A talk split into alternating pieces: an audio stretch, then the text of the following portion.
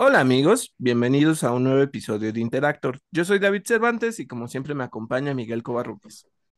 ¿Qué tal amigos de Interactor? Gracias por escucharnos esta semana. Este es el episodio número 148 de este podcast. Tenemos como cada semana noticias de videojuegos y también de cine y series. Vamos a hablar de algunos títulos como Terminator Resistance, Dead by Deadlight, Fortnite y Baldur's Gate, eh, perdón, y Baldur's Gate 3, además de una noticia por ahí de Nickelodeon All Star Brawl. Tenemos también un par de noticias de Nintendo y Xbox. Esta semana no tenemos reseñas de videojuegos, pero en Cine Series Streaming hablaremos eh, de cositas de DC, de Marvel, de Star Wars, y aquí sí les presentaremos nuestra reseña de lo que llevamos visto de la temporada 2 de Good Omens. ¡Comenzamos! Y bueno, eh, para iniciar tenemos eh, algunas noticias. Primero que nada, salió el tráiler de Terminator Resistance Complete Edition, que anuncia su lanzamiento en Xbox Series X y S el próximo 27 de octubre. Incluirá la campaña del juego, la expansión Annihilation y el modo Infiltrator. Eh, ¿Tú alguna vez jugaste este juego, Miguel? ¿O te llama la atención? Sí me llama la atención. Fíjate que como shooter me parece interesante, me gusta mucho que sea, que tenga incluso la música de, las películas originales de James Cameron. Em, este modo Infiltrator en el que eres un T-800, dije, wow, yo quiero, o sea, no sé, también eh, el modo campaña se ve interesante, ¿no? Y la, hay, ya sabes, este, naves y toda la inteligencia artificial de Skynet, pero me gustaría hacer un Terminator definitivamente.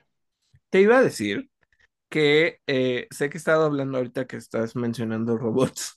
Eh, eh, he estado hablando de si me compro o no Armored Core Fires of Rubicon, ¿no? en mi cabeza, según yo, ya se había estrenado. Ah. se estrena el 25 de agosto de este mes, entonces todavía ni sale. Pero ya muchos medios ya lo fueron a cubrir porque ya jugaron los demos. Entonces, este, pues todavía no sale. O sea, nada más es una cuestión. O sea, creo que sí estoy planteando comprármelo y se ve bastante interesante. O sea, puedes cambiar las piezas de los robots, o sea, las armas, pues digamos como los jets, eh, que si le pones una espada, que si vuela, que si eh, se mueve como con estas patitas como de tanque. O sea, le puedes cambiar todo. Entonces se ve muy interesante ahí les estaré diciendo, pero yo creo que sí, es el único lanzamiento que viene para agosto, grande, pues, y luego hasta septiembre va a salir, por ejemplo, la P. Entonces, pues, que también habla como de estas, como cosas mecanizadas, ¿no? O sea, como estos entes mecanizados. Entonces, ahorita que dijiste lo de Terminator, pues como que se me prendió el foco de esto es lo que, lo que viene, ¿no? Cuando te lo compres y nos lo reseñes, ya sabremos qué onda. Sí, sí, sí, sí, sí, sí. Otra cosa que deben de saber es que Behavior Interactive adelantó que el siguiente asesino que se unirá a Dead by Daylight será el xenomorfo de la saga Alien. Y bueno, justo van a ir ofreciendo un poco más de información esta semana. Siempre lanzan como un tráiler cada que lanzan como los packs de personajes o skins o un nuevo recuerdan que es este, ¿cómo se le llama? Como algo asimétrico. Entonces tú eh, lo que haces es que eres un equipo y tratas de sobrevivir y vencer al jefe que es otro, o, sea, otro jugador, ¿no? Que pone trampas o que suelta enemigos y hace ese tipo de cosas. Entonces, recordando que anteriormente tuvieron el, ¿cómo se llama? En Summer Game Fest, el, anuncio de Nicolas Cage en, en, este juego, pero pues ahora sería el xenomorfo. Yo creo que estaría padre, ¿no? Y me imagino así como que, pero lo que me pregunto, no, pues yo creo que sí te va a andar como súper persiguiendo y todo. Deberían de poner así como a las, a las hembras, a los huevos, a los facehuggers, en, como en el mapa para que cuando entres en alguna de sorpresa te, te, los encuentres, ¿no? Estaría como padre, no sé. Estaría, estaría bueno. Fíjate que se me hace curioso que realmente dentro de, cuando menos de las películas, jamás se les ha llamado xenomorfos. Mm, no, ¿verdad? Solo en los cómics. Sí, sí, sí, y, y fuera, ¿no? Como que así los conoce la gente. Y tampoco toda la gente, es, es el alien, ¿no? Sí, sí, sí, sí. Pues sí, porque no es como muy específico, ¿no? De ah, los, los, los Xenomorphs, o, o sea, o como en los juegos, o en- sí, en cómics o juegos. Yo creo que de ahí viene y yo creo que los fans que, que ya se han metido como mucho en la franquicia son los que entienden eso. O sea, si tú le dices a alguien el alien de Alien, pues yo creo que te entienden, ¿no? Un Mm, sí, poquito así. sí. O, o- o hasta solo el alien, ¿no? Ajá. Entonces, pues es, eh, está bien, ¿sabes? O sea, es como de estas cosas como muy de cultura pop. O sea, al final, Ajá, a pesar de que no, no nombres las cosas, sí sabes quiénes son, ¿no? claro. Sí, sí, sí. Aunque hay una cosa, por ejemplo, a mí me, cos- me cuesta, eh, o sea, es- tenemos, por ejemplo, eh, cosas como muy reconocibles como, por ejemplo, Freddy, ¿no? De, pues, de la franquicia de, de Pesadilla en la calle del infierno, pero tenemos también, este, ahí ese me costaba mucho trabajo dividirlo. El de Halloween, que es Mike, eh, ¿cómo es? ¿Sí es Mike Eh, Myers? No. ¿verdad? Ese es el güey, el actor.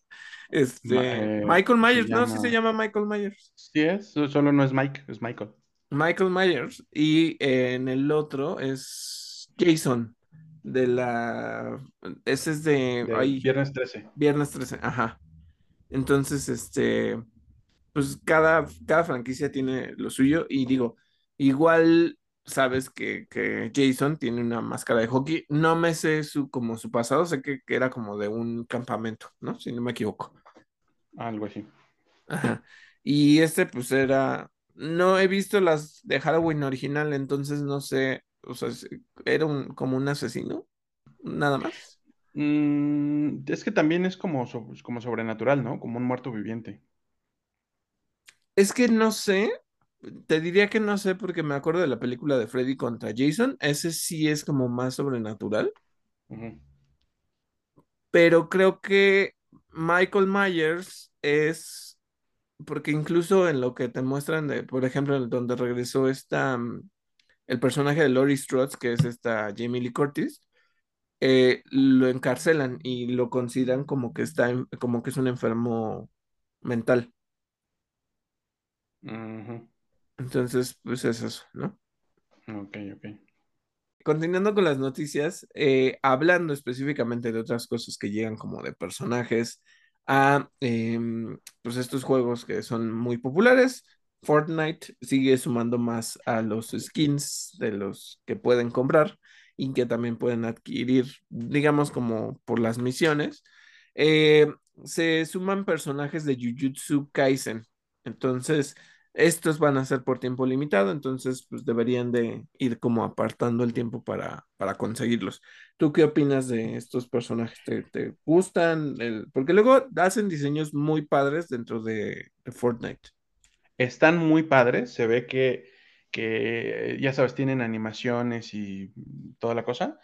Eh, no sé si vayan a, a también añadir algún como poder o combo o alguna cosa, habilidad especial de este anime al juego. Yo nunca he visto Jujutsu Kaisen. Eh, y otra cosa es que, fíjate que no he jugado Fortnite en, Fortnite en varias semanas porque la última actualización me pide veintitantos gigas. La de los Y, dinosaurios, ¿no? Ajá, eh, ya, o sea, ya la tengo, pero hay una actualización todavía después de eso. Y no la he podido hacer porque digo, puta, es que qué borro. Por, por cierto, te he querido decir que, que si me recomiendas eh, discos duros Te externos. recomiendo discos duros externos de- y eh, tip personas, igual si lo quieren hacer. Yo ya lo hice incluso para el Play 5, funciona para los dos, para el Play 4, Play 5. Eh, cómprense un disco de 4 teras de Seagate, son de Seagate. Y mi tip es cómprenlos en Amazon, sobre todo cuando hay ofertas y estas cuestiones. Están muy baratos, salen muy bien y pues ya, o sea, lo metes, eh, eh, tiene el Play 5 y el Play 4 tienen puertos específicos por la parte trasero y lo conectas ahí, que es el puerto más, digamos, como el de mayor velocidad Ok, y lo pasas. Entonces ya con eso lo, lo vas a poder hacer.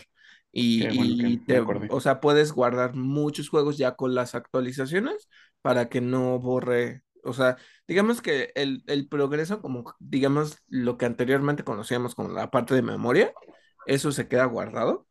Eso no, no pasa nada. Nada más es que eh, lo que guardas es en sí como lo que se carga del juego en, en tu consola, ¿no? Y luego estos tipos de juegos pues, son de 50 megas, 80, me- que diga, este, gigas, 80 gigas, ciento tantos gigas, ¿no? O sea, en el caso, por ejemplo, de Warzone y ese tipo de cosas, están pesadísimos, pero lo que puedes hacer es eso. Compra el disco, mi recomendación es que sea de 4 teras. A mí, el de 4 teras que le compré al Play con todos los títulos que tengo, no me lo acabé. Eh, eh, entonces, pues yo creo que es una muy, muy buena opción. O sea, puedes guardar todo lo que quieras. A los, eh, a las consolas antes les cabía todo en megas o hasta en gigas, pero ahora les cabe entera. Te pasas. Este, pero más allá de, de este chiste, em, pues es que antes, antes, antes, antes, lo que sucedía es que ya venía completo el juego. Sí. O sea, venían ligeras actualizaciones, pero ya venía completo el juego en, en el disco. No tenías que hacer absolutamente nada más. No se guardaban hasta el Play 3, ¿no? No se guardaba en la, en la memoria de la consola.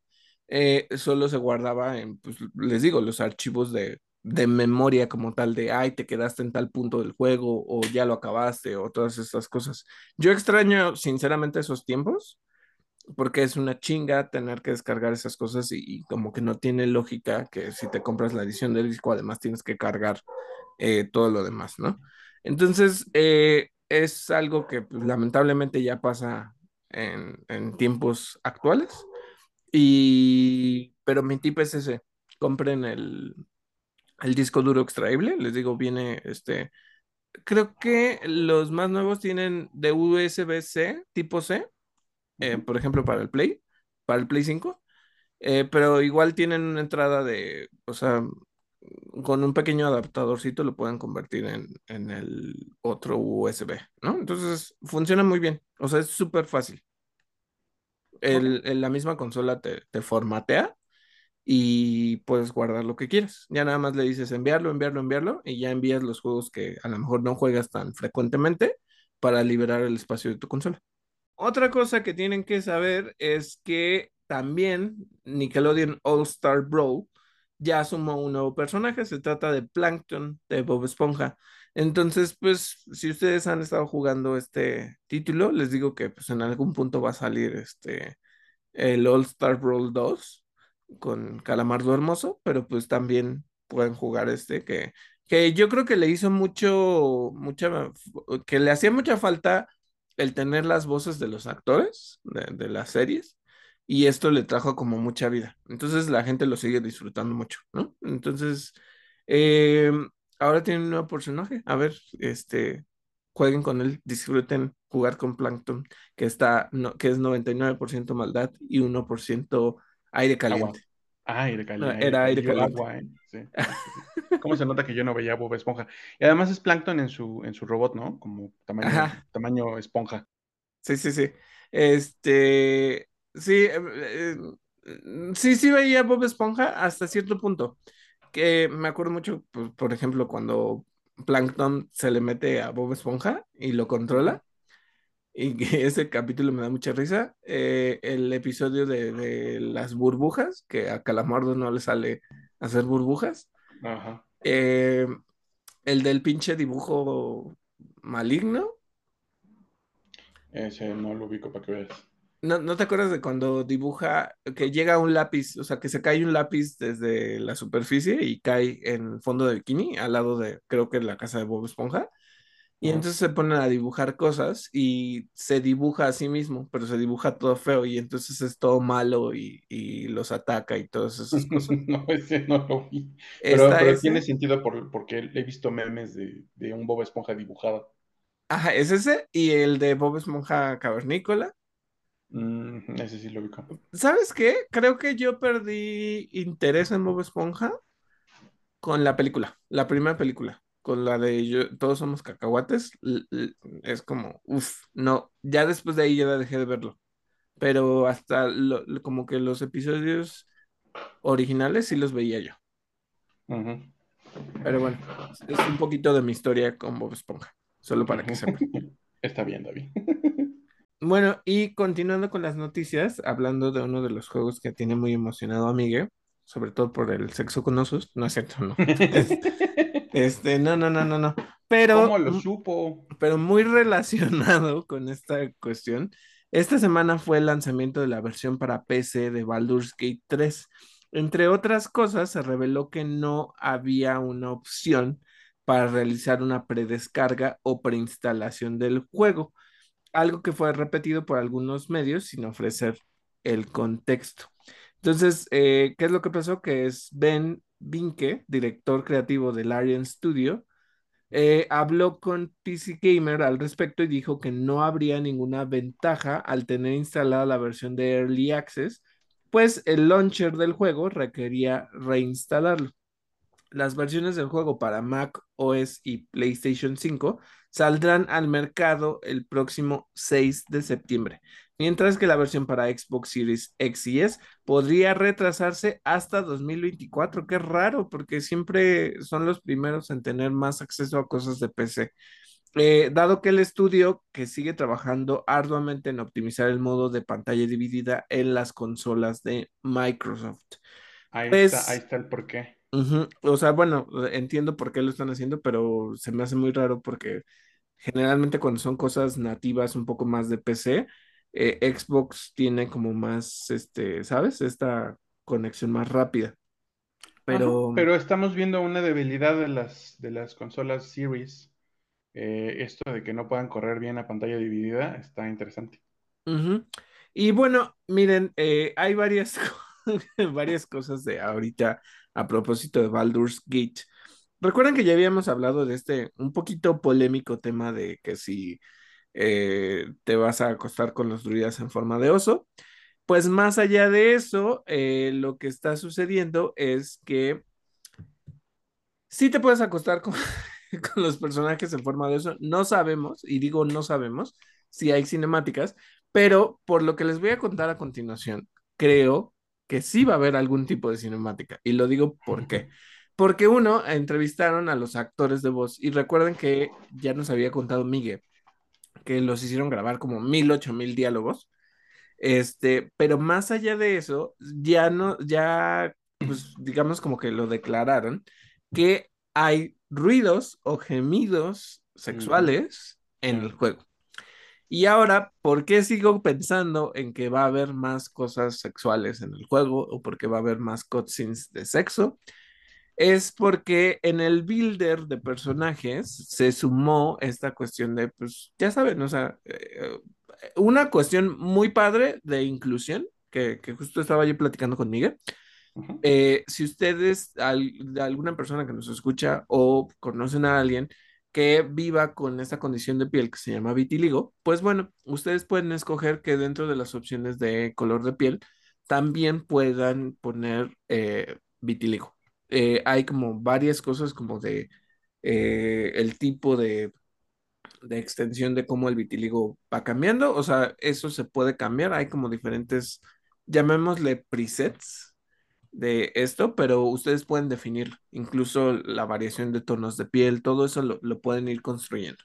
Entonces, eh, eso se me hace muy padre, es una cosa que siempre se tiene que tener, que incluso si tú te quieres sentir representado en los videojuegos, pues el hecho de que crees un personaje que se parezca a ti, que tenga las mismas condiciones que tú, es algo muy bonito, ¿no? Entonces, está por este lado una cosa muy padre. Y luego está la cosa muy sexual. Este, pues bueno, pueden definir todo el tipo de cuerpo, cara, este, piel, lo acabamos de mencionar. Pues bueno, hay un modo para quitarle la ropa interior a los personajes y ahí es donde entra esta cuestión de pueden escoger los genitales, o sea que mucha gente que ya lo está probando este título, que incluso hay varios streamers que, ya grabaron su reacción, eh, como que no sabían y activaron el modo sin ropa y de repente pues vieron los genitales de, sus personajes.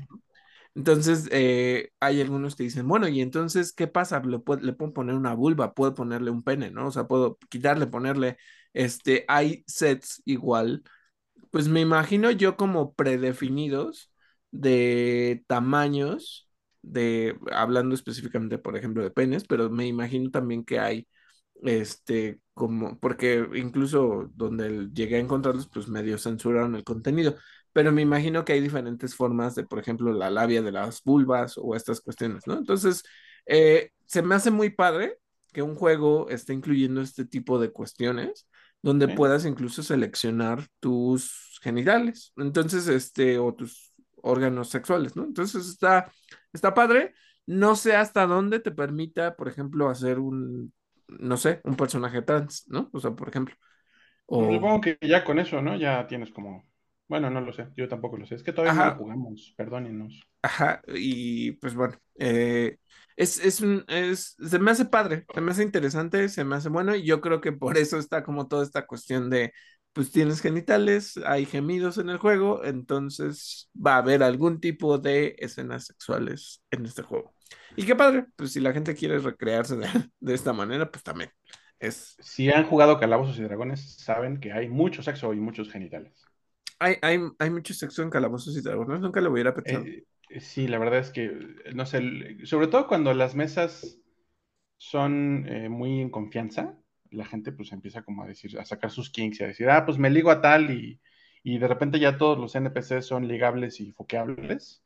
Ajá. Entonces, pues esa es parte de la diversión. Ah, mira, no sabía. O sea, como que, mira, eh, está como este estereotipo de, ay, es como súper nerdo y todas estas cuestiones de, pues, de calabozos y dragones, pero no me había puesto a pensar que pues también pueden hacerle o meterle esta cuestión como de sexo. Claro, sí, es que sí es muy nerdo, pero también, pues, los nerds también tenemos una vida sexual. Sí, sí, sí. Este, pues bueno, eh, ahora ya sabemos que está como toda esta parte construida en Baldur's Gate.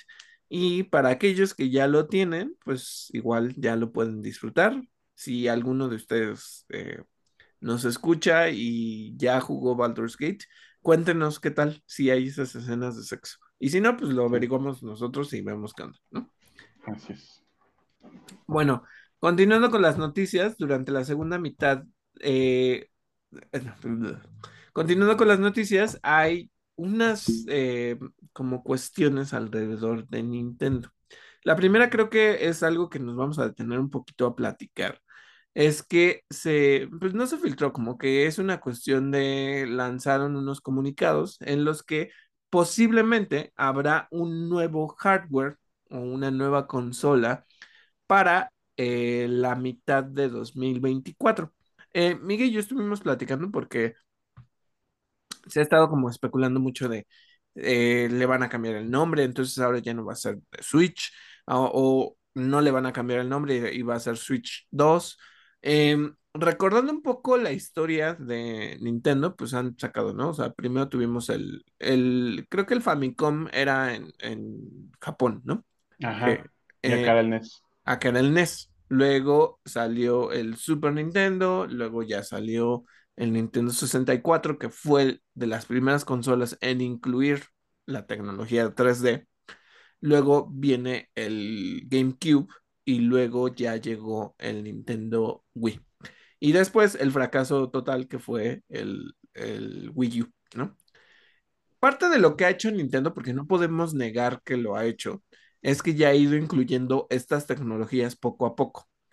Recordando esta cuestión, desde el Wii, y que, que lo hemos platicado mucho, Nintendo se centra en más que nada la forma, en la jugabilidad, ¿no? Entonces el Wii ya tenía el Wii Mode y estas cuestiones de eh, cosas que ni siquiera el, el Kinect hacían, ¿no? Y que tenías el sensor de movimiento, tenías los controles y te los leía bastante bien. Si ustedes jugaron alguna vez Just Dance con Wii, era bastante bueno. Había un juego de Rayman de varios minijuegos y te leía bastante bien.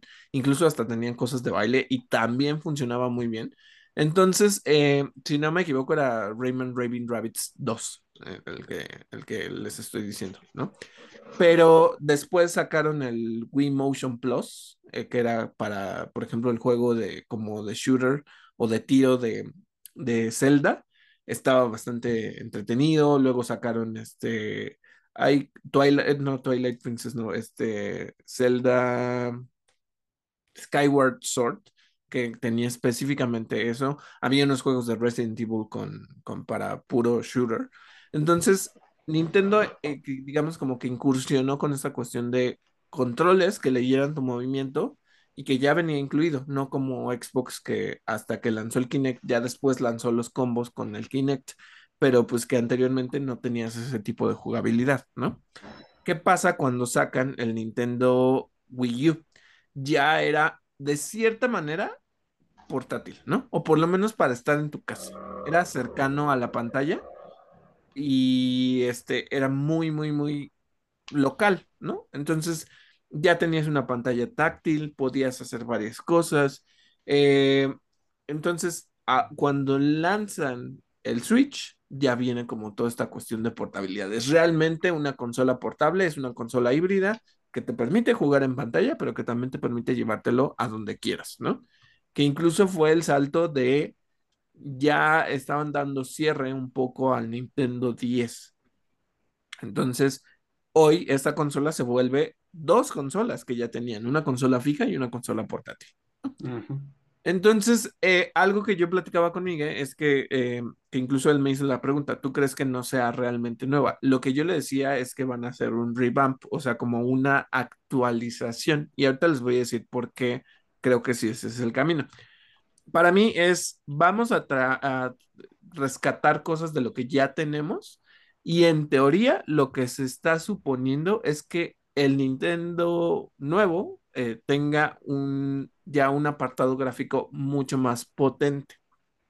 A pesar de que no, de que no vaya a tener una mejor pantalla. Espera, porque justo ahorita voy a mencionar por qué. Eh, lo que eh, tengo un, tengo un apartado más potente, porque lo que quieren es que sea un, o sea, que a nivel gráficos pueda hacer lo mismo que hacía un PlayStation 4. Eso es a lo oh. que le están apuntando. Eso es lo que se está platicando en diversos sitios. Es queremos que lo más próximo sea que los gráficos sean como lo que hace un PlayStation 4. Ya no digamos, ahí va a tener este, eh, por ejemplo, lo que les decía con Pikmin 4. Siento que el rendimiento del Switch da bastante bien, o sea, y se ven las gráficas bastante bien, pero sí, sí notas que la consola ya se esfuerza, ¿no? Lo mismo que sucede con, Tears of the Kingdom, la consola se esfuerza para hacer las cosas, aunque esos gráficos son mucho más simples, ¿no?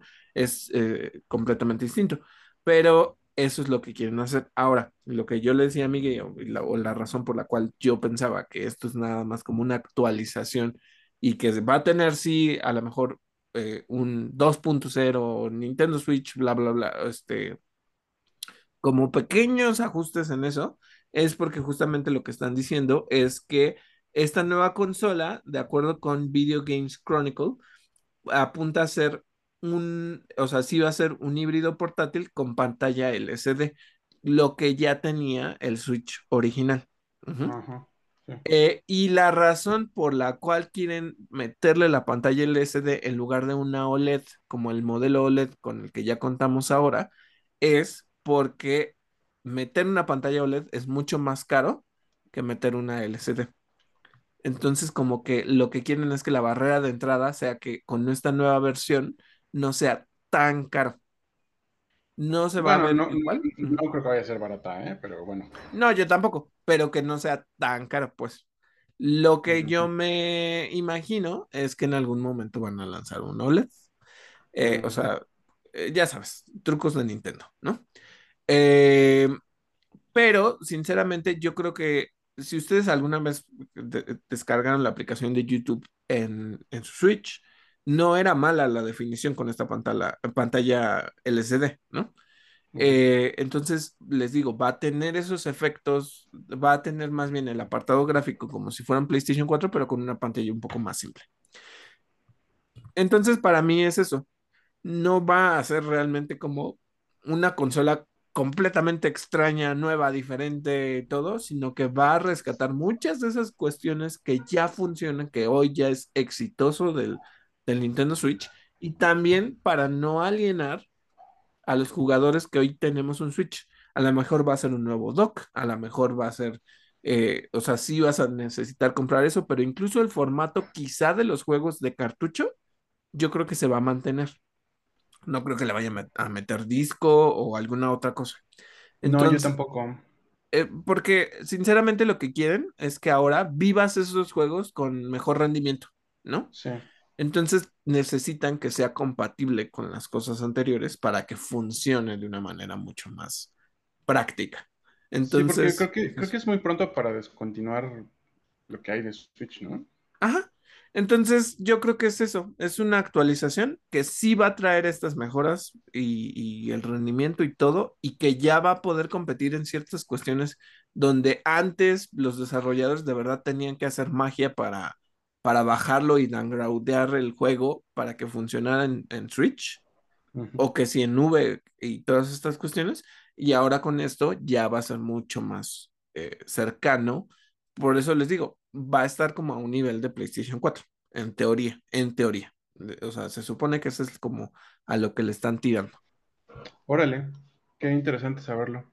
Ajá, entonces, pues es un poquito esto, el cómo el Switch va a evolucionar a, a su, a su segunda evolución, pues, si, si pensáramos en Pokémon.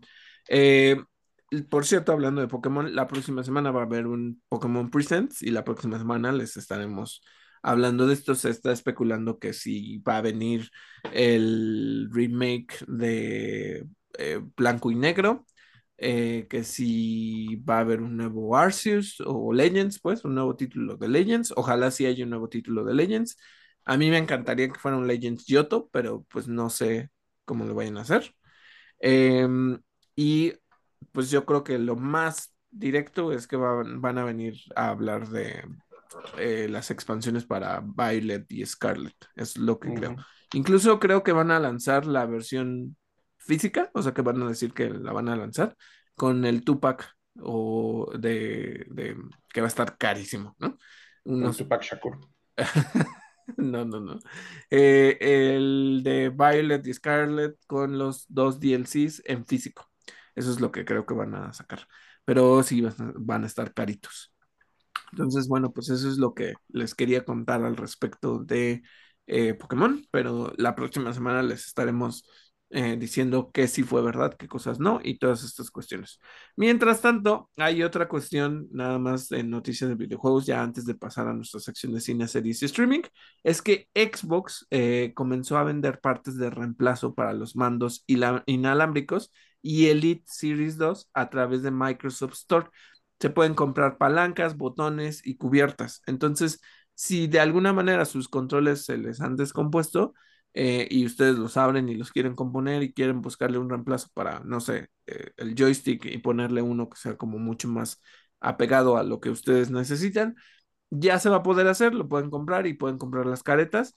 Eh, esto pues facilita un poco más la interacción porque en Estados Unidos, y digo en Estados Unidos, en México no tanto, ya lo hemos platicado, eh, los sistemas de, digamos, como, o más bien los programas de reparación que son originales de, de, o sea, de la compañía, muchas veces no llegan a México. Entonces, si ustedes tienen algún problema con su Switch o tienen algún problema con su Nintendo, o que diga con su PlayStation o su Xbox, no muchas veces te lo arreglan aquí. Y entonces el chiste es que ahora ya lo van a poder, este, mandar. No sabemos, y digo no sabemos, eh, si en México también va a venir esto, ¿no? Porque mm, recuerden que ciertas cosas se quedan en Estados Unidos, e incluso ahorita hablando de costos, pues son costos de Estados Unidos, ¿no? Eh, en dólares, lo que ustedes pueden comprar de piezas. Pero bueno, para los mercados que pues, tienen más cercanos las compañías madre, pues es mucho más sencillo actualizar este tipo de programas. Y ahora sí, Miguel, pasemos a nuestra sección de cine, series y streaming y dinos qué tenemos. Pues esta semana no hay tantísimas noticias, pero ahí les va. Eh, salió el primer teaser del reboot de Mini Espías, que se estrenará el 22 de septiembre en Netflix. Yo voy a decir que hace poquito eh, andaba yo comiendo, desayunando con mi familia un fin de semana, y tenían puesto, eh, tenían puesta la tele y había una película de Robert Rodríguez de este tipo de cine infantil barato que se dedicó a hacer Robert Rodríguez con efectos especiales piteros, eh, de lo que creo que Mini Espías es como la, la cúspide, ¿no? Eh, no me acuerdo cómo se llamaba, pero hasta, hasta, bueno, me propuse no olvidarlo, pero una película en la que un niño conoce a unos pequeños aliens por medio de una roca mágica, no sé.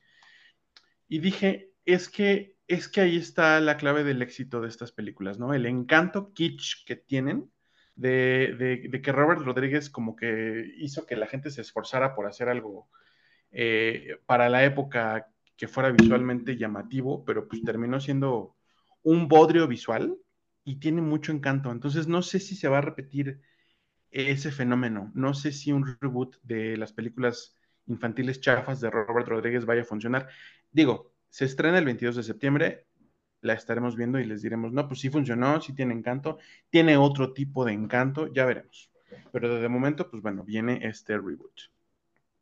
Diré algo. Yo, yo me acuerdo que cuando salieron, o sea, como que en ese momento, pues tampoco era yo como muy crítico de, de estas cuestiones de los efectos, ¿no? Pero yo sí me acuerdo mucho de haber visto Mini Espías 1 y 2. Y pues sí, o sea, si hoy la ves y dices, ay, están culeros los efectos, ¿no? Pero en ese momento yo me acuerdo que sí decía, ay, está padre, y cuando van a la isla como de los monstruos y todas esas cuestiones, creo que está interesante. En el caso de, por ejemplo, esa sí ya no la vi y no es algo que me interese y, e intenté ver la de Netflix y tampoco me interesó, la de We Can Be Heroes, pero, eh, por ejemplo, vi o sea, sé que está la de Shark Boy y Lava Girl, ¿no? Y esa no la vi. No sé específicamente la que mencionas, no, no la recuerdo mucho, esa película. Eh, Le llaman La Piedra Mágica, pero, pero creo que en inglés se llama Shorts. Bueno, no, no la ubico, ¿eh? O sea, de verdad no la ubico. Em, yo creo que en ese momento pues estaba así. Eh, el, parte de la noticia de lo que tú mencionas es que en este caso va a salir Gina Rodríguez, que si ustedes alguna vez vieron Jane la Virgen, y Zachary Levi. Eh, van a ser los, los papás de estos nuevos niños, ¿no? Entonces eh, van a hacer como este reboot. Em, hicieron el anuncio de que ellos pues ya van a ser como los protagonistas. No necesariamente es que salieran eh, que ya se hiciera el trato y que se salgan de lo de la huelga. Simplemente como que pues eso está permitido, ¿no? Em, hay algo que me pasa con Zachary Levi.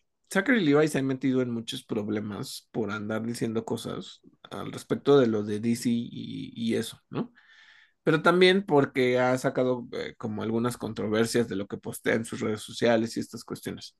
Me pasa algo porque yo creo que Albert Choc, que por cierto está en Amazon Prime Video, y, que yo digo que es una muy buena serie de comedia, tiene una parte romántica y el final es de estos finales agridulces que te pegan. Eh, pero además era una serie que, estaba muy basada en, en, cuestiones para entender cosas de calabozos y dragones, de cómics, de Dune. O sea, como que había miles de referencias que yo creo que a una persona super nerd tipo yo eh, le, gusta, ¿no? O sea, que es, una buena serie, ¿no? Eh, y, yo desde ahí, pues la verdad es que me cayó muy bien Zachary Levi. Ahí sale Yvonne Strahovski, si ustedes la, conocen, además de que eh, pues tienen diferentes papeles, ahí como que pegó mucho, ¿no? Entonces, era una serie que Mm, hay cosillas medio de género todavía ahí en la serie, o sea, pero por ejemplo no es tan fuerte como Friends o How I Met Your Mother, que, que si dices, wow, eh, son cuestiones de machismo, de, de sexismo, de todas esas cosas negativas. Aquí no hay como tanto ese vicio y yo creo que la pueden disfrutar mucho, pero bueno, como yo veo este tipo de contenido, como que me sale entonces incluso como propaganda del, podcast que sacó Zachary Levi.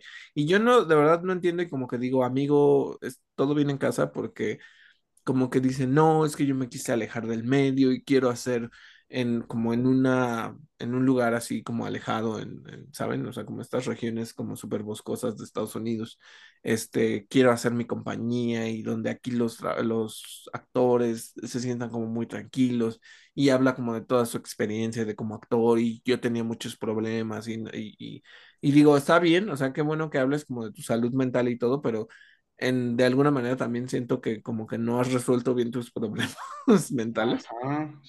Entonces, eso es lo que me causa como ruido, que es como de, es una disonancia cognitiva, ¿no?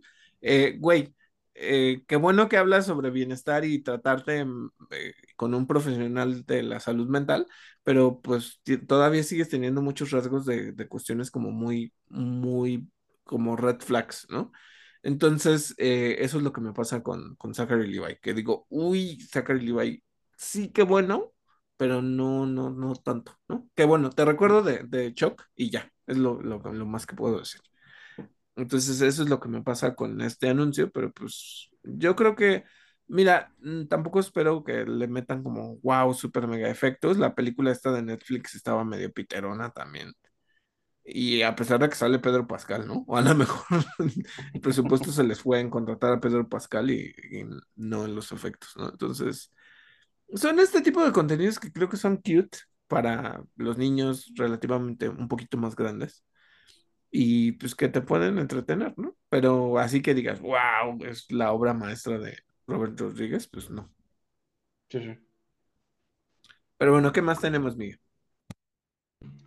Em, bueno, la NASA, es una noticia curiosa, la NASA anunció el lanzamiento de su plataforma de streaming eh, llamada NASA Plus. Eh, se trata de un servicio gratuito que ofrecerá contenidos originales en forma de series y también de coberturas en vivo de las misiones espaciales. Va a estar disponible en Android, en iOS y en exploradores de escritorio, además de Apple TV, Fire TV y Roku. Seguramente nos la vamos a terminar encontrando si ustedes usan sus consolas para ver este, eh, plataformas de streaming o sus smart TVs, seguramente van, van, va a estar ahí disponible, ¿no? Se me hace interesante, yo a mí me gustaría ver eh, qué, producen, qué hay de, qué hay de bueno. Mira, uh, se me hacen como este tipo de plataformas que son como muy de nicho, que solo ciertas personas van a ver. O sea, eh, sé que está, por ejemplo, la plataforma de Fórmula 1 Pro TV, ¿no? Y ellos es pues para todos los fanáticos que les encanta la parte de Fórmula 1. Es una experiencia multipantallas, puedes ver todo lo que, lo que te interese acerca de Fórmula 1. Ahora, en el caso de esta cuestión de NASA TV, pues yo creo que se me hace como igual muy para fans de, del espacio, de cuestiones como muy eh, de tecnología, de ciencia, que pues, no sé, o sea, me recuerda un poquito, ¿no? que, que te lo voy a establecer así y dime cuál es tu impresión. Me acuerdo que Discovery Channel pues inició con esta cuestión de, era mucho de naturaleza, era algunas cosas de ciencia. A mí me encantaba, por ejemplo, Mythbusters. Uh -huh. eh, y tenían estos documentales que ya lo hemos mencionado antes, como de la Tierra en 35 años y que le metían, que hoy pues los efectos de esas cosas se ven bien culeras, ¿no? Pero, pero que en ese momento sorprendían bastante. Después, eh, con la compra de ciertas eh, propiedades, pues ahora tienes TLC, que, que antes era Discovery Home and Health, que era pues, cuestiones de comida, de viajes, de eh, arreglar casas y todas estas cuestiones, ¿no? Y luego tenías Discovery Science, que era como muy específico. Y Discovery Science sí hablaban mucho como de física, de química, de, de cuestiones incluso hasta de, del espacio, ¿no? No sé cuál fuera el rating de canales como Discovery Science. Entonces, como que digo, uy, es como muy específico, ¿sabes? Fíjate que es que no lo sé. Eh, lo, que, lo que creo que puede pasar con Discovery, con Discovery, con NASA Plus, es que como, como es una plataforma de una dependencia del gobierno, de una agencia gubernamental de Estados Unidos, que seguramente se está gastando algo del presupuesto, Ajá. pues no sé, no sé qué tanto les va a importar el rating, mmm, tanto como proyectar la imagen de que el gobierno actual pues está en pro de la ciencia, a diferencia de gobiernos anteriores, ¿no? Creo que va por ahí como la cosa, como de estamos más interesados en, en, en dar la imagen de, de, que volvimos a la normalidad, a la programación regular, en donde la NASA sí tiene presupuesto y sí tiene cabida en la agenda pública, más que vamos a ver cómo nos va como plataforma de streaming, porque honestamente no creo que quieran competir con los gigantes del streaming. Sí, claro, ¿no? Y así como de ahí van a sacar la serie de qué cosa, ¿no? O sea, eh, había esta serie Mar que, que Marcianos al ataque a Marcianos al ataque. Este, había esta serie que yo creo que ellos podrían rescatar si es que le quisieran meter. La de, ay, de estos astronautas que era como de producción de Disney. Eh, ay, no me acuerdo cómo era, pero que eran puros hombres y que al final, pues las esposas también se iban a involucrar y todas estas cuestiones, como que las, como del programa espacial. No me acuerdo cómo se llama el, el programa, pero sí, o sea, eh, y estaba bueno, a mí me gustaba, ¿eh? Aunque sí, obviamente había como todas estas cuestiones de machismo, sexismo, porque pues, eh, o sea, pero porque están representando una época, ¿no? No por, Sí, sí. otra cuestión. Eh, podrían rescatarla ellos. Digo, tip, Claro, NASA, NASA Plus, este, rescata esa serie y a lo mejor tienes un contenido original en formato serie. así Este, es. NASA. Plus, patrocínanos, mándanos cosas gratis. Ándale, ándale. Este, nada más que no sean cosas de, del ejército, ¿eh? Eso, eso es, yo creo que si alguna vez tenemos algún patrocinio, eh, mi raya es no meterme con cosas del ejército. Sí, sí, yo estoy igual, pienso igual. Bueno, eh, pues ahora ya lo saben. Eh, esa es nuestra opinión al respecto de ese tipo de patrocinios, pero bueno, nada más es un poquito para que lo supieran. ¿qué más tenemos, Miguel? Un nuevo tráiler de Gran Turismo, esta película que se estrena en cines el 25 de este mes. Y ya, es todo lo que tenemos que decir al respecto, porque nadie espera esta película. No, no es, es- es mentira. Sabemos que sí hay un pequeño nicho de gente que, que sí quiere ver Gran Turismo, pero pues nosotros no. Sí, y aquí no les hacemos promesa de que la vayamos a ver, de verdad. Ajá, sí, no. Ya si alguien del- de la audiencia dice, ah, yo se las reseño, pues órale, bienvenidos. Em, A, además a ver, esto, justo te iba a decir, reto ajá, para lo que, para los que nos escuchan. Si de verdad creen que esta es una película interesante, de verdad, escríbanos en donde sean. en- en- ya saben que estamos en Twitter, estamos en Threads, estamos, bueno, en Threads estamos solo, Miguel y yo no, no está Interactor como tal, pero escríbanos en, en X o en Twitter, en el ex Twitter.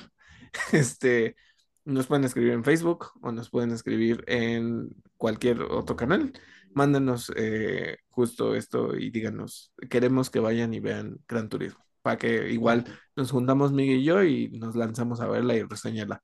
Pero solo si llega a un número importante de personas que nos lo soliciten, entonces la veremos. eso. Muy bien, muy buena iniciativa. Eh, bueno, otra noticia. Tomás, eh, no lo sé leer, perdónenme porque no sé polaco, pero Tomás Baginski, supongo que lo estoy diciendo más o menos bien, eh, es productor ejecutivo de The Witcher para Netflix.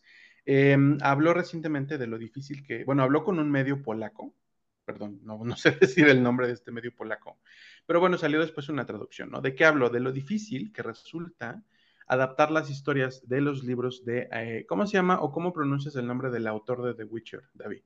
Andrzej Sapkowski, Sapkowski. Pues yo tampoco sé nada de esos lados, Miguel. Entonces supongo yo que sí.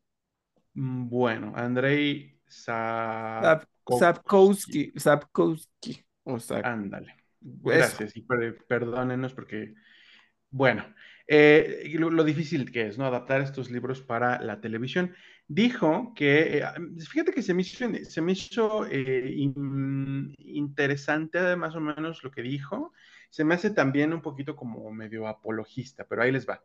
Em, dice que eh, los cambios son necesarios dada la diversidad de audiencias a la que se dirigen estas series y también al hecho, y que no reparara en decir esto, se me hace súper interesante, el hecho de que buena parte de estas audiencias es estadounidense, o sea, entre líneas está queriendo decir alguna cosa de las audiencias gringas, así como de, bueno, pues es que si haces series para gringos, pues tienes que seguir ciertos lineamientos. ¿Cuáles? No lo dijo, no lo sabemos, pero bueno, uno más uno todos sabemos sumar, ¿no?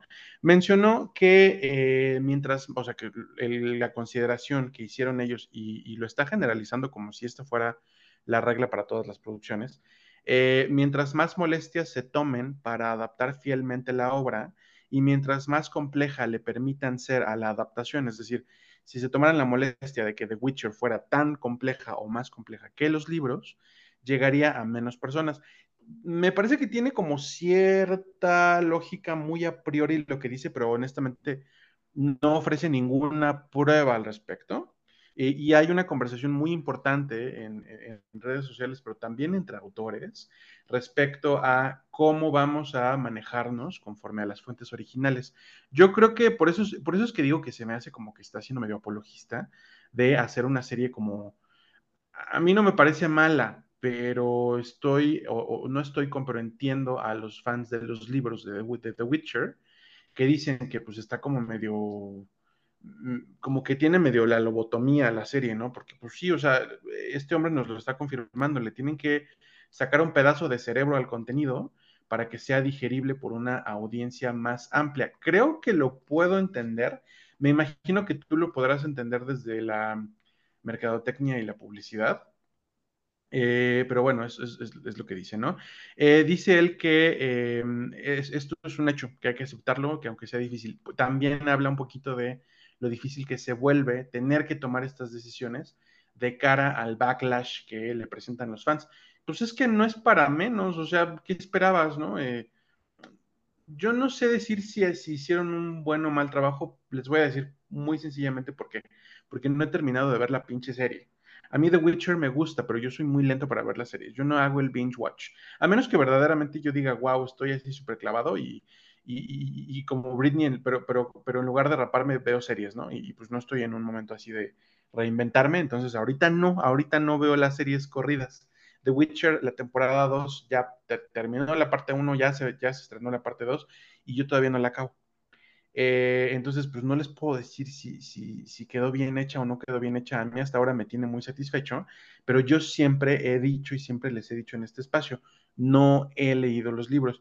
Y sin embargo, no tengo ninguna duda, porque esto siempre pasa, de que como adaptación hace un trabajo pobre. ¿Por qué? Porque son dos lenguajes distintos. Lo hemos hablado en otros casos.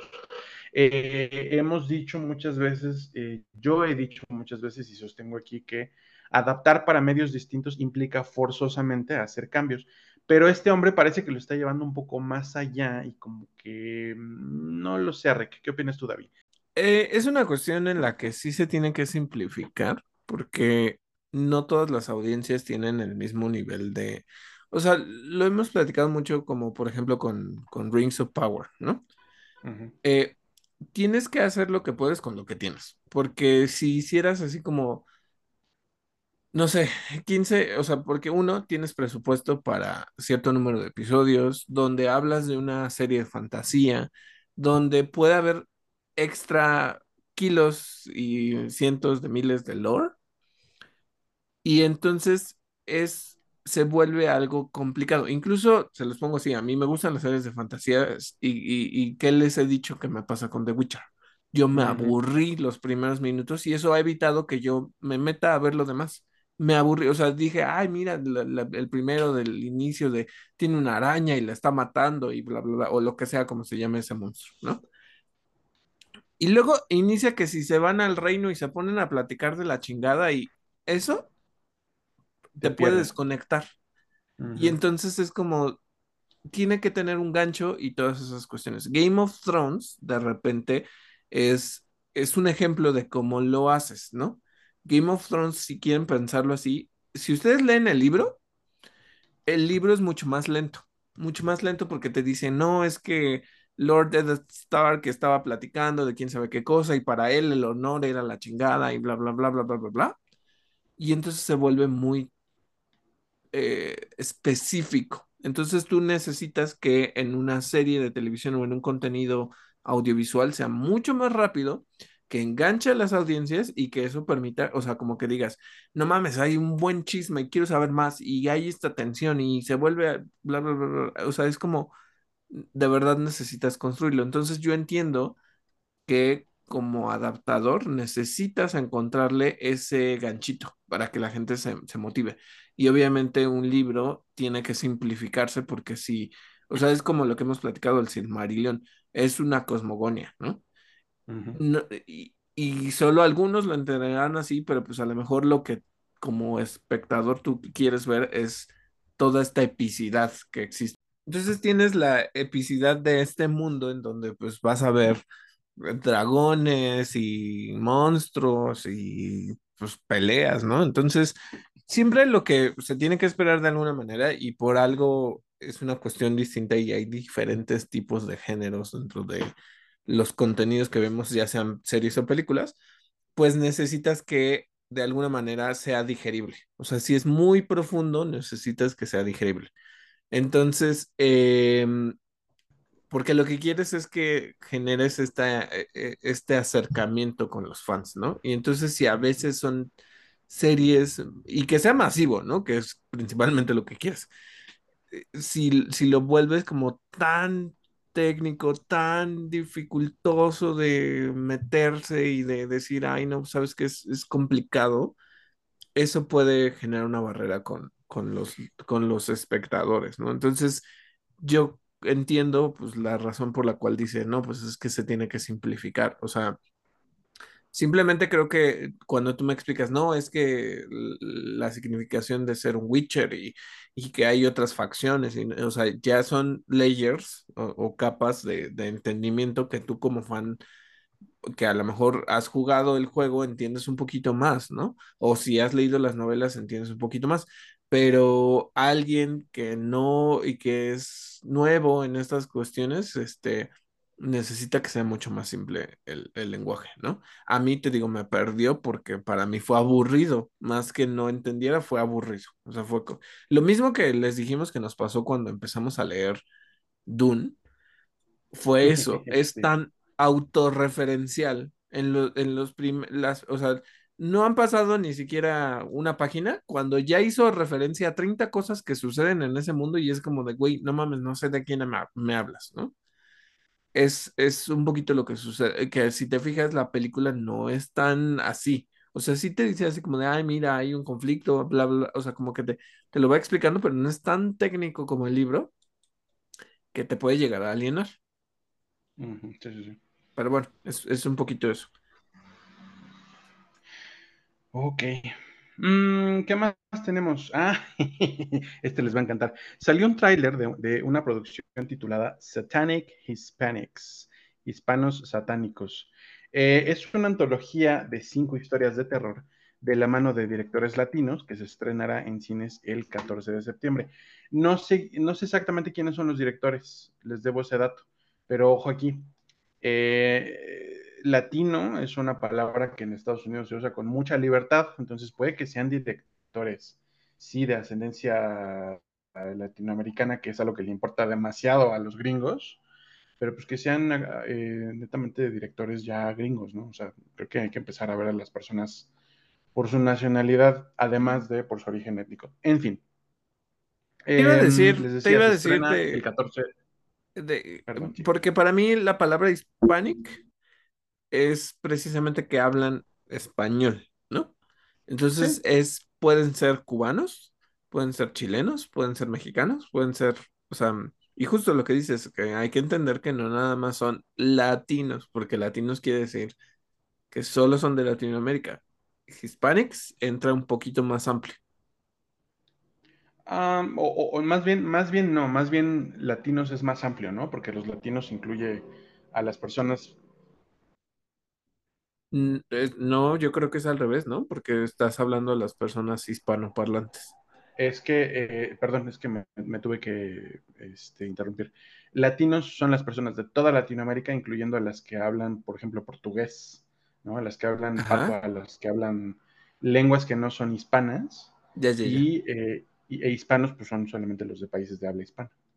Bueno, entonces sí tienes razón, es, es un poco más amplio latinos. Pero sí, o sea, es, es un poquito entender cómo eso. Entonces, que no necesariamente son eh, pues, de Estados Unidos, ¿no? Que pueden ser de varios lados. Ajá, sí. Um, ¿Qué otra cosa? ah, miren, Fran Drescher, eh, la presidenta de SAG-AFTRA, el, ya saben, el sindicato de actores de Hollywood, declaró que el sindicato está listo para permanecer en la línea de piquetes, es decir, en huelga, al menos durante los próximos seis meses. Así que esto puede ir para largo mientras los estudios no decidan que se sientan a negociar como Dios manda. Que yo les iba a decir una cosa. eh, hay una lista de las personas que han contribuido y, y parte de esto es por las contribuciones que se han hecho de quienes han donado dinero. Entonces, entre ellos está George y Amal Clooney, Luciana y Matt Damon, o sea, la esposa de Matt Damon, Leonardo DiCaprio, Hugh Jackman y Deborah Lee Furness, que es su esposa, eh, Dwayne Johnson, Nicole Kidman, y entre eso está nada más que creo que no lo incluyen porque como es cantante y no actor, eh, su esposo, eh, Jennifer López y Ben Affleck, Ryan Reynolds y Blake Lively, Julia Roberts, Arnold Schwarzenegger Meryl Streep y Oprah Winfrey son los que han donado dinero. Entonces, parte de eso, y justo ya sabemos que Dwayne Johnson salió a cacarear cuánto había donado. ¿Sí dijo cuánto? Sí, sí, sí, sí, dijo, sí, creo que fue un millón de dólares, si no me equivoco. Este, eso Todo iba también. eso es parte de lo que van a hacer, pero eh, sepan que en teoría ya hubo un acercamiento de la... Ahí tienen unos acrónimos muy raros que ahorita no me acuerdo cuáles son, pero la Asociación, de... Productores. Ajá. Eh, PTSDM o no me, no me acuerdo cómo se llama, pero bueno, esa... esa... A esas alturas es PTSD. PTSD.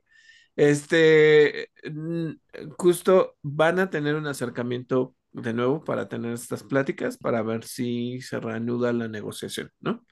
Entonces, pues qué bueno que, que Fran Drescher sale a, mencionar esto. Yo creo que está haciendo un trabajo muy épico y pues que sigan adelante con eso, ¿no? Así es. Falta, eso sí, falta que dentro del propio sindicato se den también cambios, ¿eh? No todo, no todo lo van a hacer los estudios. Esta, esta norma de que los actores necesitan ganar 26 mil dólares para ser considerados para tener seguridad social, a mí me parece eh, animal.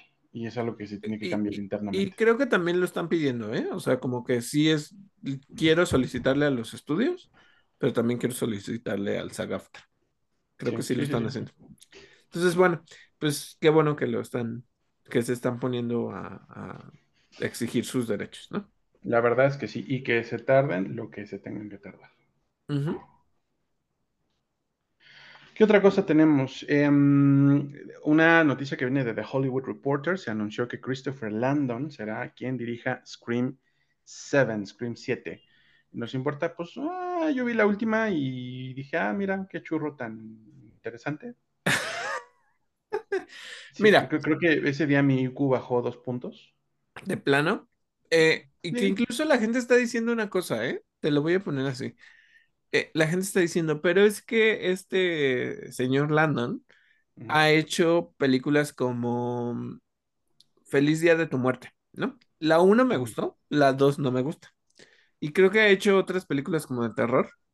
Entonces, eh, como que dicen, no, pero ¿cómo lo van a poner a él a dirigir Scream? Scream es toda una, este, pues, ¿sabes? Toda una saga que es importante y es como de, Dude, sí.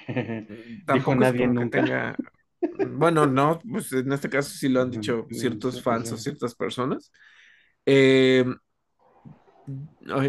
yo la verdad es que no le he visto. O sea, no, no, no le he seguido. Me acuerdo de haber visto Scream. Sé lo que hicieron el verano pasado. Y todavía sé lo que hicieron el verano pasado, creo. Pero ya después de eso no me acuerdo, ¿eh? O sea, de verdad no me acuerdo. Y no, no planteo ver esa saga.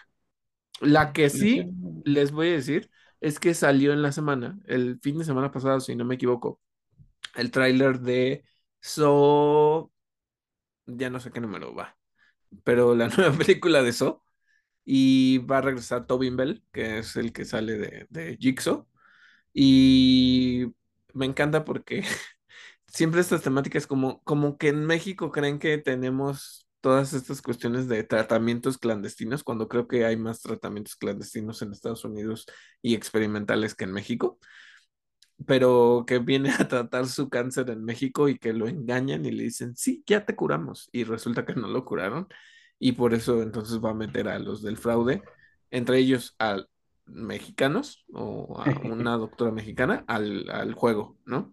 Entonces, este... es la primera vez que digo, ay, qué satisfactorio regresan dos personajes, el detective que al, final descubres que se volvió malo y el personaje de Amanda, que es la que se cae en las, en las agujas. Agujas. Ajá. sí, qué trauma. Sí, sí, sí.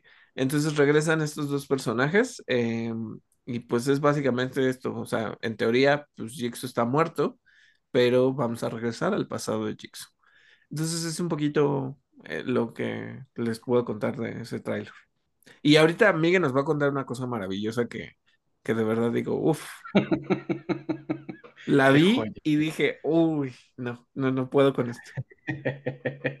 La vimos y dijimos, tenemos que verla, tenemos que tenerla en nuestro catálogo. Es, este, es, es bucket list, a, ver antes de morir. Em, ¿Qué es? Se llama Slaughterhouse. Es un juego de palabras entre sloth, que es como se le llama a los perezosos, a estos animalitos en inglés, y pues la, la, la, palabra slaughterhouse, que es eh, como matadero. Em, es un nuevo y muy ridículo slasher de Gravitas Venture, de Renegade Studios y de Iconic Events lanzaron un tráiler, obviamente de revelación, que eh, muestra pues, a un perezoso asesino en toda su gloria. ¿Qué es el perezoso asesino? No sé si es un moped, no sé si es un animatrónico, no sé si es una botarga, no lo sé, pero no importa, es, es glorioso, es, es, un peluche asesino que te puede ver y enamorarte y al siguiente segundo rebanarte el, el vientre con sus garrotas. No saben la gloria, por favor busquen Slaughterhouse o busquen, si quieren, váyanse a YouTube y busquen Perezoso Asesino y ahí van a ver el tráiler maravilloso de esta película que David y yo vamos a ir a ver. Sí, sí, sí. Eh, eh, miren, eh, me, da mucha risa. O sea, vean el tráiler, de verdad vean el tráiler, pero como que te cuentan esta historia de que es un perezoso que vive en la selva y lo arrancan de su hogar y entonces ahora quiere venganza y va a matar a la gente. Y como dice Miguel, entonces tiene unas garras súper poderosas y, y... Pero además es un... Yo creo que sí es como un muñeco, como un, no tanto peluche, como, sí, como dice Miguel, una marioneta, un puppet. Eh, que además anda así como en sus patitas cuando pues sabes que los pinches perezosos ni se mueven así. Este, y anda así, se ve como cagado y todo, y, primero como que lo ponen de, ay, se ve bien tierno, pero pues va a matar a la gente. Entonces... Y se llama, creo que se llama Alfa el mono, porque ah. hay, una, hay una chica blanca que lo adopta, y entonces es como que la, que lo quiere, y la que no puede creer que sea un asesino, pero está viendo como de huella gente, ¿no? glorioso, gloriosa la cosa. Se estrena el 30 de este mes. Sorpresa, no falta mucho. Eh, bueno, pues a ver si, si cuando salga y si llega a cines, ¿no? Porque a lo mejor ni llega a cines. Y, pero si, si no llega a cines, igual les decimos si la vemos. Este, ¿saben qué? Eh, hablando de otra cosa que, está saliendo mal calificada, Megalodon 2 de, ¿cómo se llama? De Trench, la fosa, ajá, la fosa. Eh, que porque está muy pitera. Este... Pero, pero gente, ¿qué esperaban? Es, o sea, es Megalodon. No, ya sé, yo sé, yo sé, este, pero salió con malas calificaciones. Eh, yo esperaba un poquito más porque salen como monstruos prehistóricos y no nada más son los tiburones. Em, la 1 se me hace aburridísima aburridísima, aburridísima. Pero pues yo esperaba un, poquito más, ¿sabes? Un poquito más. Pero pues tampoco esperaba que fuera la joya de la cinematografía. claro, claro. Que no esperaba salir y decir, oh, es cine. Ajá. Pero bueno, ¿qué más tenemos, Miguel? Em, ¿Qué más tenemos? De acuerdo con Collider, en noticias que eh, pues a priori a nadie le importan, en una de esas nos cierran la boca y resulta ser otro fenómeno como Barbie.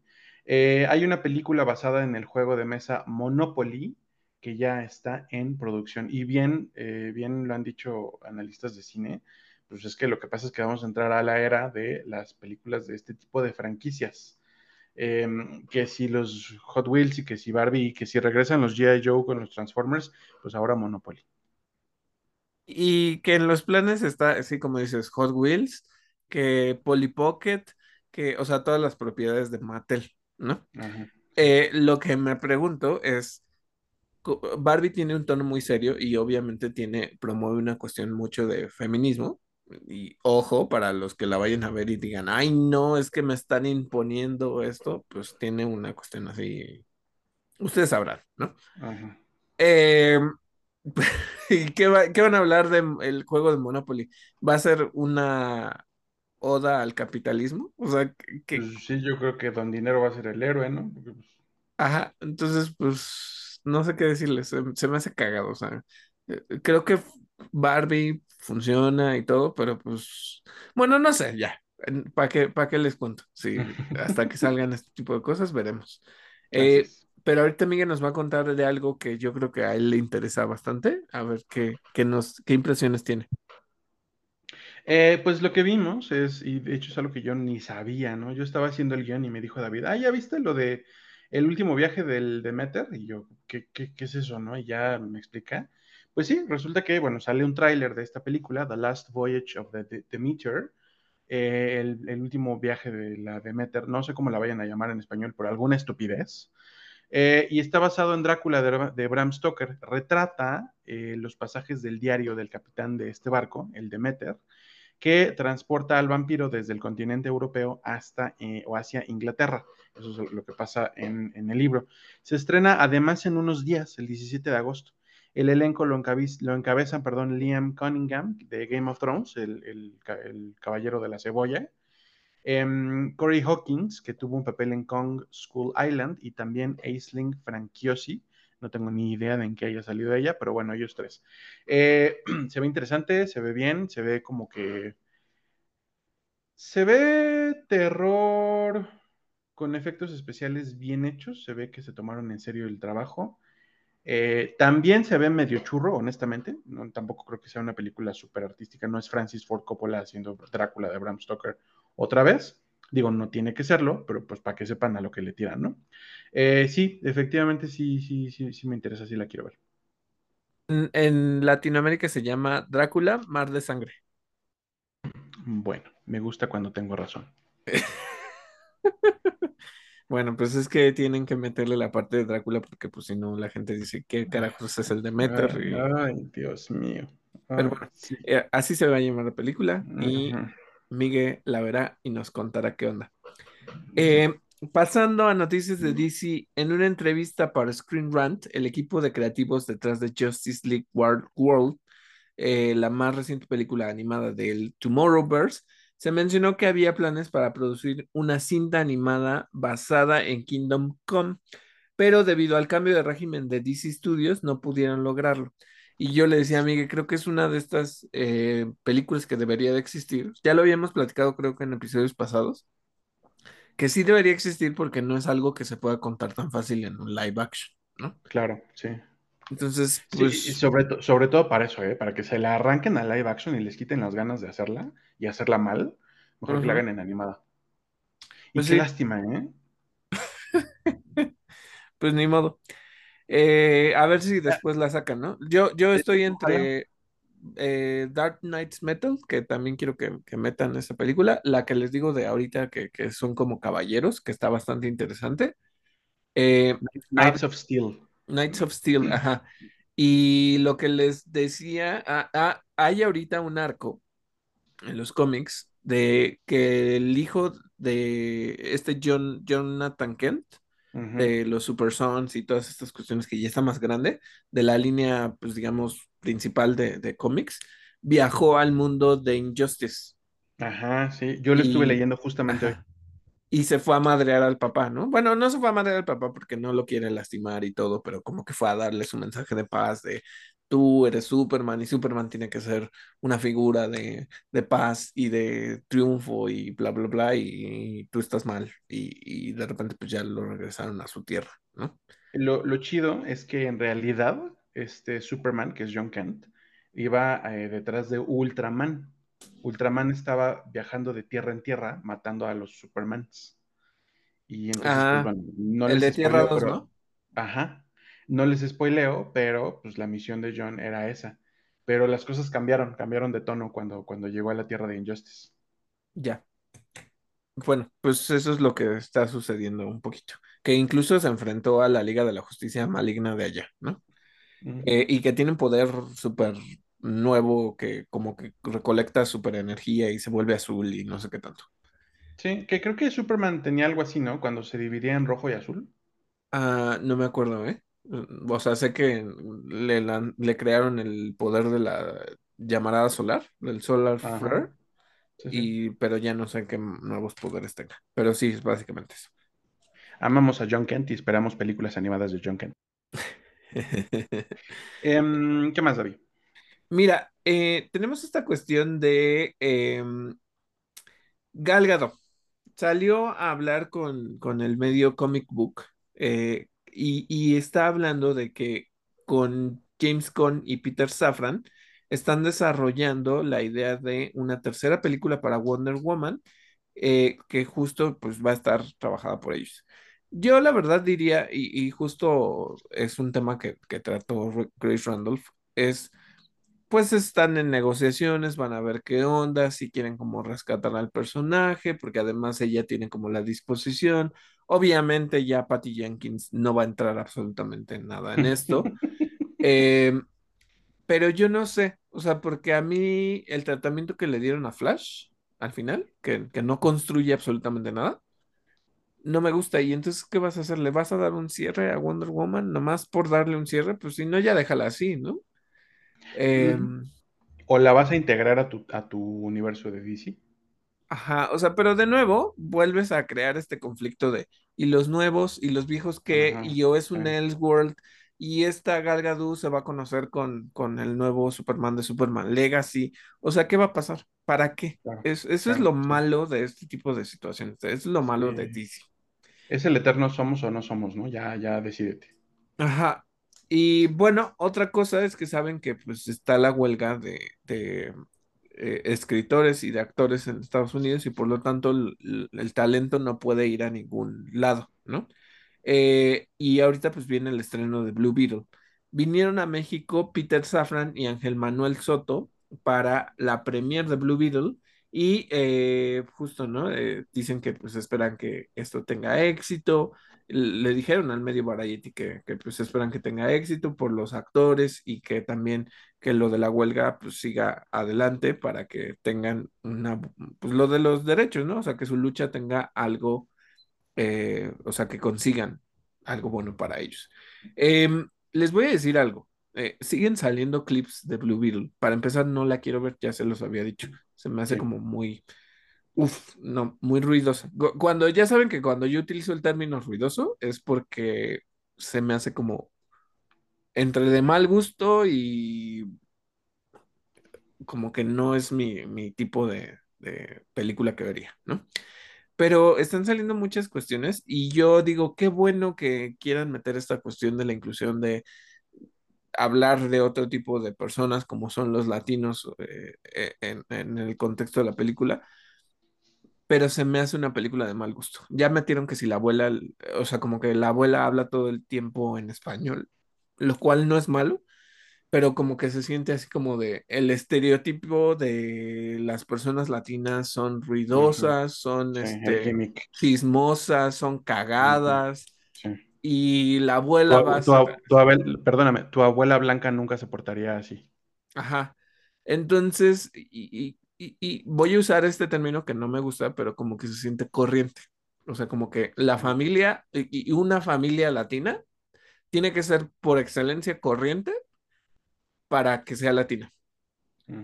Entonces, eso a mí no me gusta y siento que el estar como imponiendo esa cuestión no es lo mío, pero no sé si pegue en, en esa visión de Latinoamérica en Estados Unidos y no sé si pegue en México. No lo sé, no lo sé, porque en estas imágenes de, de que vinieron Peter Safran y Ángel Manuel Soto, hay un chinguísimo de gente en la premier. Pero como siempre pasa con los fans de DC, y perdónenme fans de DC, no es por atacarlos, eh, les hacen súper Pero, fiesta, pero cuando se trata del estreno de las películas ni las ven. Entonces, sí. eh, pues, ¿qué les digo? Yo no creo que esta sea una película que me interese ni, ni nada. Bien. Eh, otra cosa que tienen que saber es que el medio Inverse reveló detalles de la película de Batman que Ben Affleck iba a protagonizar y dirigir y escribir. Este, se- según él, se habría tratado de una historia que bebería de los diversos momentos a lo largo de, pues digamos, como la historia de, de Batman, ¿no? De alrededor de 80 años. Eh, recuerden que esto iba a ser como una trilogía para su Batman. Entonces, pues entre que se me hace bueno, pero pues es como, ay, ¿ya para qué? O sea, no van a traer a, sí. a Ben Affleck de nuevo, o quién sabe, ¿no? Bueno, es- regresan eh, a Gal Gadot. Este tipo de hubieras, así de, ay, este tipo de noticias alrededor de los hubieras, digo, ay, no, ya para qué. Ya no Sí, alibraste en el gallinero. exactamente. Y bueno, pasando a noticias de Marvel, salió un nuevo tráiler de la temporada 2 de Loki, donde, y soy malo pronunciando su nombre, según yo es, ay, ay no, soy malo pronunciando chino, no sé, de verdad como que se me hace como de uno de los idiomas que tiene muchos cambios fonéticos que no sé pronunciar y la base lingüística de- del español es mucho más plana, lo que nos permite Fija, aprender, eh, ajá, nos permite aprender mejor lo- los idiomas, pero la del mandarín es muy complicado. Kihui, Kihui Kwan. Según Kihui yo, Kwan, Kihui ah, Kwan. A ajá, menos que sea Kihui Chuan. no sé. Bueno, pero el, el que sale en Indiana Jones y el que sale en Everything Everywhere All at Once eh, va a salir como este personaje dentro del TVA que pues van a visitar Loki y, y Mobius para pues ver porque hay como que como que Loki se está desfasando en el tiempo y se está regresando y como que hay una ruptura. eh, como que está bien, o sea, van a plantear como diferentes escenarios y toda esta persecución de, de esta Sylvie y volver a conectar como a los personajes. Se, se nota como que hay esta relación de nuevo entre Morbius y, y Loki, y pues se me hace bien, o sea, se me hace bien. Eh, está la discusión de, pero ¿qué tal que Loki tampoco le pega a lo que era antes? Y no lo sé, no lo sé, no, no sé qué, qué tan buena vaya a estar. Hasta el momento, pues a pesar de que, el, eh, por ejemplo, Quantum Mania, que ya era con la presentación de Kang, pues sí rescataron lo que sucedió de que hay muchos Kangs y de que pues, la escena post créditos es eh, Loki viendo a, a este, no me acuerdo, algo Loki, creo que se llama, que es una de las versiones de Kang, y entonces pues el tráiler pues hasta el final presenta a Jonathan Mayers, ¿no? Que en teoría salió victorioso de su juicio, pero eh, pues algo que se ha estado discutiendo es, igual Kevin Spacey salió victorioso de su juicio, que lo vuelvan a aceptar en el medio es otra cosa, ¿no? Pero que no, que no, lo que pasó fue que eh, un juez como que prolongó la fecha hasta septiembre. Um, según yo había leído por ahí como que, bueno, igual y no, ¿eh? O sea, igual y yo me estoy equivocando. Eh, puede ser, este, haré mi fe de ratas cuando salga esa información. hoyo. Ajá, sí. Este, y otra cosa, creo que esto es un poco importante. Esta semana empezaron a circular noticias sobre el elenco de los Cuatro Fantásticos. Recuerden que ahorita no se pueden hacer ese tipo de anuncios, pero si se cerraron las negociaciones antes, sí. Y entre estas, lo más importante es que Vanessa Kirby, si ustedes vieron The Crown, ella salía de la hermana de la reina, eh, que era Claire Foy, que lamentablemente siento que ella actúa bastante bien y le tocó salir en la película de el, eh, La chica del dragón tatuado, que ni siquiera era una secuela de las que, de las que hizo esta Kate Mara y pues no pegó y como que su carrera pues no está despegando, ¿no? Pero es muy buena actriz. Sin embargo, Kate pues Mara, ¿quisiste decir Rooney Mara? eh, eh, Kate Mara es la hermana, ¿verdad? Rooney Mara, sí, Rooney Ah, Mara. sí, sí. Eh, Kate Mara era la que salió de Sue Storm, precisamente de lo que voy a hablar en este momento. Mm. Eh, Kate, que diga Vanessa Kirby, va ya, según esto, a ella sí la, la, la contrataron para interpretar a Sue Storm, la mujer invisible. Y al parecer lo que va a suceder es que todo lo demás, y ella va a ser la protagonista de los Cuatro Fantásticos, no Reed Richards. Órale. Entonces van a construir el elenco alrededor de su Storm y de Vanessa Kirby. Eh, lo que está como posibilidad es que Joseph Quinn, si ustedes lo ubican de Stranger Things, que salía de Eddie, eh, está perfilado para interpretar a Johnny Storm, pero justo ahorita pues no puede hablar nada de esto porque pues está lo de la huelga, ¿no? Mientras que Jack Quaid sí que también estaba figurando como para ser parte de, del elenco, Jack Quaid de plano eh, sí dijo, no, no, no, yo no estoy considerado en esto, pero vayan y donen a lo de la huelga, ¿no? O vayan y, y conozcan lo de la huelga. Entonces, eh, pues no sé, porque siento que este Joseph Quinn, pues no se parece mucho a, a Vanessa Kirby, para empezar, si los van a construir un poquito por ahí. Y dos, algo que mencionaba Chris Randolph y que creo que tiene razón, es que finalmente hay, que le dieron un, título, ¿no? Que, que, Bimbo son estas mujeres que son como súper sexualizadas que son medio tontas, pero que pues atraen mucho a- a las personas, ¿no?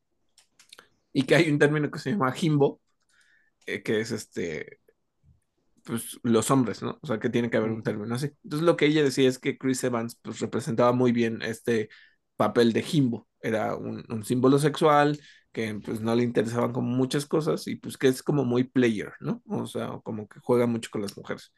Y para mí es eso, entonces pues no sé necesariamente porque Joseph Quinn incluso es hasta como más tiernito y su personalidad no es tanto así, pero pues incluso tendría que representar ese papel. O no sé si vayan a actualizar el estereotipo de la antorcha humana y le quiten esa parte como de que sea muy, este, que juegue con las mujeres. No lo sé, no lo sé. Mira, si lo actualizan, que sea, que sea bisexual, porque es bisexual. Ajá, eh, sí, sí, sí. Pues ojalá, a ver, y si no les hace ruido. Entonces, otra cosa que tienen que saber es que en entrevista con comicbook.com, el cineas- cineasta Luis Leterrier eh, reveló que los planes para una secuela de The Incredible Hulk incluían a Red Hulk y a Grey Hulk. Entonces, pues suena padre. Igual, eh, pues la idea, digo, este señor Hearst murió, pero, pero pues si lo hubieran metido a él, que ya era el general Ross, hubiera Claro. estado padre, ¿no? Creo que hubiera estado padre, pero pues sí, los planes de todo lo que sucedió con estas películas, eh, lo que sucede con, con Paramount, de que no han liberado los, los derechos, entonces pues no pueden tener una película solo de Hulk, eh, por eso pues Pero, a pero qué raro que tampoco, qué raro que tampoco parezcan llegar a un acuerdo como con Sony y hagan películas del MCU de Hulk. Pues en cierta manera, pues el MCU ya trató de solucionar las cosas metiéndolo con Thor y todas estas cuestiones. Entonces, pues mira, ahorita qué van a hacer? Eh, Mark Ruffalo y, y, o sea, una película de Hulks, que en teoría es lo que va a suceder en Capitán América. ¿Cómo se llama ahora? New Eh, World, New, a, New a World Brave New. World, Brave New World, sí. Gracias, sí, Ajá, entonces, pues en teoría iban a salir los Hulks, ¿no? En teoría. A ver, a ver qué tal. A ver qué tal. Y bueno, Miguel, cuéntanos un poquito de las noticias de Star Wars. De Star Wars, pues miren, no hay mucho, pero eh, la noticia que hace rato estábamos discutiendo David y yo, eh, es como un, él dijo, pero luego él dijo, pero luego él dijo otra vez. ¿Se acuerdan que les dijimos que eh, Justin Simien, que solía ser el guionista y showrunner, supuestamente, de la serie Lando, dijo primero, pues es que yo no sé nada de la serie, como que quedó en el limbo, ya no se ha hablado al respecto. Una semana después sale la noticia de que Donald Glover y su hermano, los hermanos Glover, quedan como eh, guionistas y, y yo entiendo que showrunners también de la serie. Y esta semana la noticia regresa a Justin Simien porque eh, eh, reveló por medio de Instagram que se enteró que él había sido sustituido por los hermanos Glover por medio de las redes sociales. Nadie le habló para decirle, oye, ya estás fuera, ¿no? De todos modos, o sea, no es una noticia que parezca triste ni que parezca caerle mal. Eh, lo que dijo es que está muy contento de que sean ellos quienes queden al frente del proyecto y prometió verlo y echarle porras. Me parece una actitud completamente pues, favorable, ¿no? Y la verdad que bueno, o sea, no, no porque se salga él, pero yo también pienso que el hecho de que los Glover queden al frente del proyecto, pues es una buena nueva, porque me imagino que no hay nadie tan emocionado como Donald Glover, Sí, porque mm, yo no estoy emocionado por Es verdad. Este, ¿tú estás emocionado por una serie de Lando? Sí, se te Sí, hace por que supuesto, está me bien. encanta. Ah, Sí, ok, sí, se me hace un símbolo sexual, se me hace un personaje súper divertido, un personaje completamente pícaro, este, no sé, se me hace un respiro dentro de Star Wars. Ok, ok, está bien. Bueno, eh, la otra noticia que tenemos de Star Wars es que se anunció From a Certain Point of View. Esta es una noticia de libros. Eh, se llama From a Certain Point of View, Return of the Jedi. Ya, existe, ya existen otros tomos de From a Certain Point of View, colecciones o antologías. En este caso van a ser 40 historias de 40 autores en la forma de una crónica histórica de la rebelión. O sea, nos vamos a poner a leer el libro y nos va a decir, esta es una crónica de los días de la rebelión, bla, bla, bla, bla. 40 historias. ¿Por qué 40? Porque forma parte de eh, la celebración por el 40 aniversario del regreso del Jedi. Por cierto, nunca he sabido por qué es el Jedi y no los Jedi. Supongo que porque solamente es Luke. Supongo yo que sí, porque pues nadie más regresa, ¿no? Pues no, pero yo querría, yo, yo entendería que los Jedi como la orden, pues eso es, ¿no? Pero bueno, em, y se reveló, y bueno, la noticia ha estado fuerte porque se reveló que uno de estos relatos gira en torno a Dexter Jetster. ¿Quién es Dexter Jetster? Si son fans de Star Wars, bueno, lo ubican, si no, es este eh, alienígena, no conozco su especie, discúlpenme, no la recuerdo, de cuatro brazos, que tiene un diner, un restaurante estilo años 50, allí en Coruscant, y que es amigo de Obi-Wan, el que le ayuda a dar con camino en el episodio 2. Eh, ¿De qué va a tratar? No lo sabemos. O sea, una historia de él, de sus años, de, de, por qué es veterano, una cosa así, como que él también él participó en alguna cosa bélica y, y más o menos eso es lo que nos van a platicar. Bueno, entre otras cosas, porque por ahí también va a salir, me parece, el relato de cómo es que Kylo Ren se hizo con el casco de Darth Vader. Ya veremos, creo que va a estar interesante. Que no sepas la raza. no, no cierto. Ya sé, sí. Miguel es el que siempre nos dice que No, no, no, obviamente no. Este, bueno. Pero, pero, sí puedo decir que es, es, la misma especie de Pong Krell, el Jedi maldito que, que mataba a sus clones. Ah, sí, cierto. Sí, cierto. Pues bueno, eh, esas fueron las noticias de este episodio. Eh, vamos a pasar a nuestra reseña de Good Omens. Entonces, pues ahorita Miguel nos va a contar qué onda. Miren, de Good Omens les voy a, voy a hacer súper breve. Está buenísima. Neil Gaiman es verdaderamente un genio del humor. Eh, Charlie Sheen y David Tennant hacen sus papeles perfectamente bien. El humor inglés está perfectamente dosificado, perfectamente manejado. Eh, la serie está impecable, impecable, igual que la primera temporada. La historia se fue por otro lado, nos están contando una historia completamente original que se siente muy bien, muy leal a la esencia de la serie. Muy leal, vamos a decirlo así, al material original. ¿Cuál material original? Si solamente existe el libro de lo que fue la primera temporada, sí, pero Neil Gaiman está haciendo el trabajo de darle continuidad a los mismos personajes en el mismo mundo. Y eso me parece súper loable, súper de calidad. No les voy a spoilear eh, mucho de la trama, lo platico más a detalle la próxima semana. Es, me dijiste Charlie Sheen y creo que es, eh, es, ah, es algo Sheen, es este Michael Sheen. Ay, perdóname, sí. Michael te iba a decir, ay, ¿a poco ahora sale Charlie Sheen en, en, uh -huh. este, en Good Omens. Este, sí, igual un poquito para decirles que mm, yo me quiero sumar y para que la discutamos la próxima semana. Y pues sí, estoy, estoy bastante interesado por ver esta. Ay, esta sí, por favor, necesito serie. con quién comentarla. Ok, mira que antes ya de cerrar el episodio, voy a evidenciar a Miguel. Él me prometió ver este His Dark Ay, Materials y nomás no, no la veo. Ay, soy una basura. Bueno, eh, esto fue todo por el episodio de hoy. Esperamos que les haya gustado. Recuerden que pueden encontrarnos en plataformas como Overcast, Google Podcast, Apple Podcast y Spotify. Yo soy David Cervantes. Y yo soy la basura de Miguel Covarrubia. no, tampoco. Interactor.